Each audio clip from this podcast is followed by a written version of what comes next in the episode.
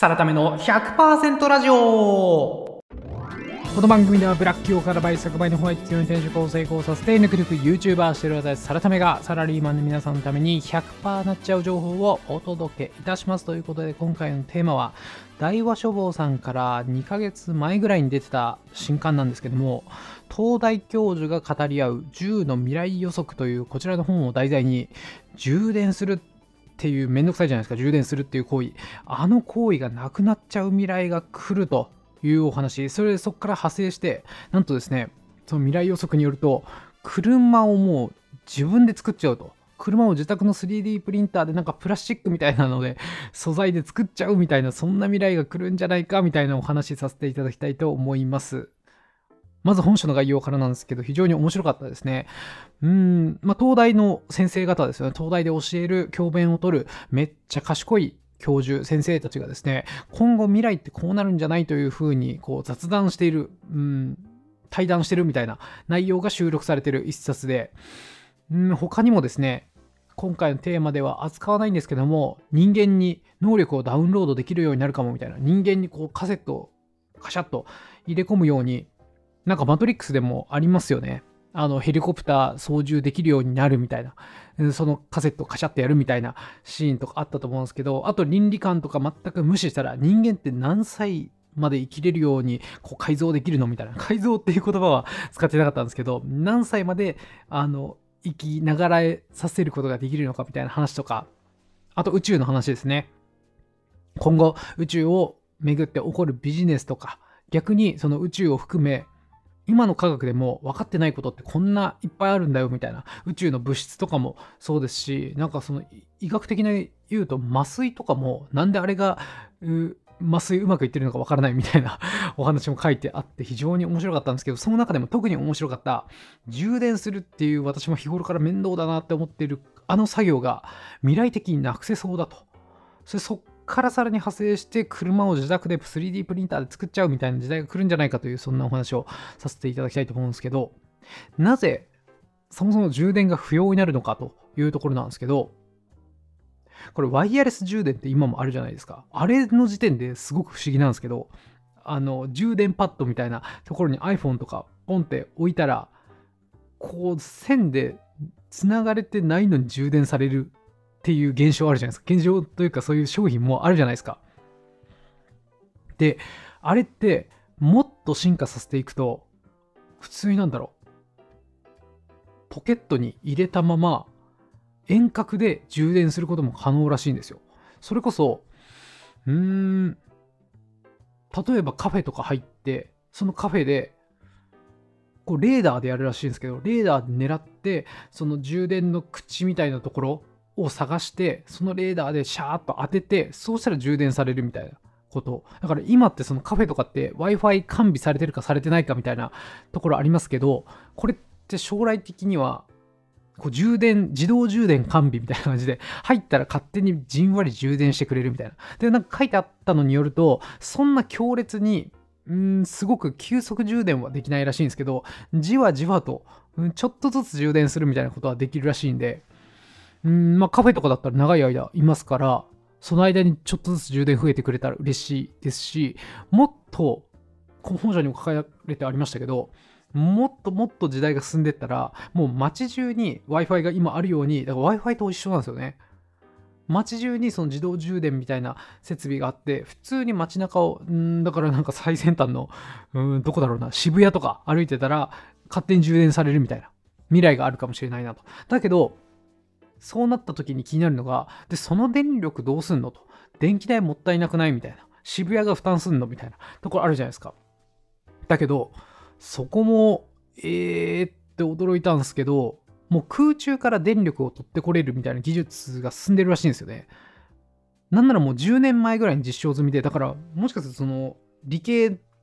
の知識に詳しい方だったら、いや、知っとるやろっていう話なのかもしれないですけど、私は全然分かってなかったんで、えーってもう新鮮に驚いちゃったんですけど、まあ、技術としては、エナジーハーベスティングとか、えー、日本語で言うと環境発電っていう名前の技術らしいんですけど、言ってしまえば空中にある何もない場所、空中何もない場所でも、そこには電波が飛んでたり、まあ、太陽光が降り注いでたり、エネルギーに変換できるものってたくさんあるらしいんですよね。それをエネルギー、電力に変換してしまえる、そういう技術、基礎技術、基礎技術っていうのはもうあるらしいんですよ。で、エネルギーっていうのはその電波とか太陽光だけじゃなく、あの我々が使っている電化製品、パソコンとか冷蔵庫とかもあったかくなるじゃないですか。熱くなるじゃないですか。あれも一種のエネルギーなんで、それをまた電力に戻すっていう技術もあるらしいんですよ。で、もっと言ったら、自動車とか、自動車のこの道路との摩擦、この車輪と道路の摩擦にも、あそこにもすごくエネルギーが生まれてるらしいんで、それを電力にするっていうこともできたり、あと、これも面白いなと思ったのが、もう歩くこの動作でこう上下の運動をしちゃったりするじゃないですか。しちゃったりするというか、動くじゃないですか。それもエネルギーに変換できるって、もう何でもできるやんと。え、そんな全てのエネルギーを電力に戻すことができんのと。まだまだまだその変換効率的に微細なエネルギーにしかならないらしいですけども、それがすごく進んでいくと、そういうちっちゃいエネルギーでもまた電力に戻せると。もうそのまんまのエネルギー量で戻せるみたいなことになるらしいですし、あと、その、なんですかね、歩く動きとか、パソコンが走ってる熱みたいな、そのちっちゃいものじゃなくて、これも面白いなと思ったのが、うん、こっちの方が革新的で本当に実装されちゃうんじゃないかなって思ったのが宇宙のエネルギーその宇宙ってその太陽光のエネルギーがガンガンもらえるわけですよ。宇宙ってその雲がないじゃないですか。その太陽光発電の何が良くないって、うんと、曇りの日とかに発電できないっていうのがあるわけですよ。それがネックだったりするんですけど宇宙まで行って太陽光を拾っちゃったら遮るもんないんですよね。雲が全くないんで。なので宇宙からガンガン太陽光のエネルギーをもらってそれで今はその何て言うんですかね。別にケーブルとかなくてもそのエネルギーをマイクロ波に乗っけて飛ばすみたいな。エネルギーとして輸送するみたいなことができるらしいんですよ。だから本書に書いてあったんですけど宇宙で太陽光エネルギーめっちゃ貯めます。ただそのマイクロ波で飛ばす時にそれやっぱ人体にとってあんま良くないらしいんですよ。マイクロ波ってまあ電子レンジのそのマイクロ波みたいなことなんで、そのマイクロ波ガンガンなんだろう、巷に飛んでたら電子レンジの中にいるみたいな危険な状態になっちゃうんで、そうじゃなくて、その海の上ですね、海上、海の上にその受信設備みたいなのを作って、宇宙からのエネルギーを海上で、海の上で受け取って、そのエネルギーを使わせてもらうみたいな。そうすると、めっちゃすごいですよね。もう無尽蔵というか、火力発電とかなんか原子力発電とか言ってる場合じゃないエネルギーが作れるんじゃないかなっていうすごい夢があるなというふうに思いましたよね。つまり、あれですね、その充電歩いててもレーダーで終えると勝手に充電してくれる。しかもその充電に必要な電力も宇宙から勝手にこう摂取してくれるみたいな。もう何で充電してるか分かんないみたいな。生きてるだけで充電がされているみたいな状態が実現できる一応基礎技術みたいなものは進んでいるということが本書に書いてあってめっちゃいいなと。もう今すぐ進めてほしいなって。もうどんどんなんなら AI とかよりもそっちの方が先に進んでほしいなというふうに思いましたね。でさらに面白いのがそのプラスチックで車が作れるみたいなお話しましたけどその充電不要になる技術と自動運転の技術っていうのはすごく相性がいいらしいんですよ。というのも、この充電不要でレーダーで追っかけて充電するとか、うん宇宙の太陽光の、宇宙にある太陽光のエネルギーを使っちゃうみたいなものって、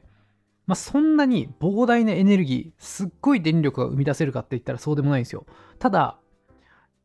自動運転の技術が発達する発達すると、必要なエネルギー量っていうのがそもそもめっちゃ減ると。確かに言われてみればなと思ったんですけど、そもそも自動運転ってもう自動でこう車がそれぞれ車間車間距離とか保って走ってくれるんで衝突の可能性が極端に減るんであんまりその鉄でバッキバキの車作る必要がないということは少ない電力量で速いスピードを出せるっていうことでめっちゃ軽いプラスチックとかで車を作ってもいいことにこれからなっていくと。しかも自動運転で車間距離がずっと同じでぐるぐる回ってるみたいな、なんか電車みたいな感じですよね。あんな感じで動くんだったら、その発進とか停止っていうのも極端に減るわけでその発進とか停止のタイミングですごくエネルギーを車は使っちゃうんでそういう意味でもどんどん使うエネルギーが減っていくと。となるともう宇宙からのエネルギーとかそんな強くないけどもそれでいけちゃうんじゃないと。しかも、まあ、今の技術でイメージするんだったら一回海に受信設備を置いてそっちに充電というか電力を一回貯めてから各なんだろう車とか家電製品に送るって感じですけどもこれも本書に書いてたんですけどその受信したその太陽光宇宙で受け取った太陽光の電力エネルギーっていうのを思ったところにこう曲げながら飛ばすっていう技術も結構進んでるらしいんですよ。もともとはこうまっすぐにしかギュンって飛ばせなかったのがそれを曲げたりする技術っていうのがだんだん進んでると。だからゆくゆくはあれなんですよ。そのめっちゃ軽い車そんなエネルギーもいらないだったら宇宙からの微細なエネルギーをその車に直に飛ばして動かしちゃうみたいなことができるかもしれないですよねそうなるとうん、バッテリーとかもいらないですから、めっちゃ車軽くなりますし、作るのも簡単になる気がするんで、それこそ自宅の 3D プリンターでプラスチックとかで作っちゃって、で、ガソリンもなし、それで、今の電気自動車ってこうぶっ刺してなんか充電とかもするじゃないですか。その充電ぶっ刺しもなし。とにかく走ってると。自宅の 3D プランプリンターで作った車で出かけて、これなんで動いてんのみたいな。その宇宙からのエネルギーを使いながら勝手に動いてるみたいなことがいつしかできるかもしれないって思うと面白いですよね。今ってこう、ガソリンを入れたりみたいな、充電プラグ差し込んだりみたいな動作がありますけど、それがないと。うん、Wi-Fi 状態ですよね、本当に。これなんで繋がってるかわかんないけど、繋がるんだね、みたいな感じで。これなんで充電されてるかわかんないけど、充電されてんじゃん、みたいな状態になるんだなということで、私なんか電気自動車って今流行ってるよねぐらいで止まってたんで、あ、その先にそんな未来があるのねというふうに思いました。で、こっからさらに私的に未来予測すると、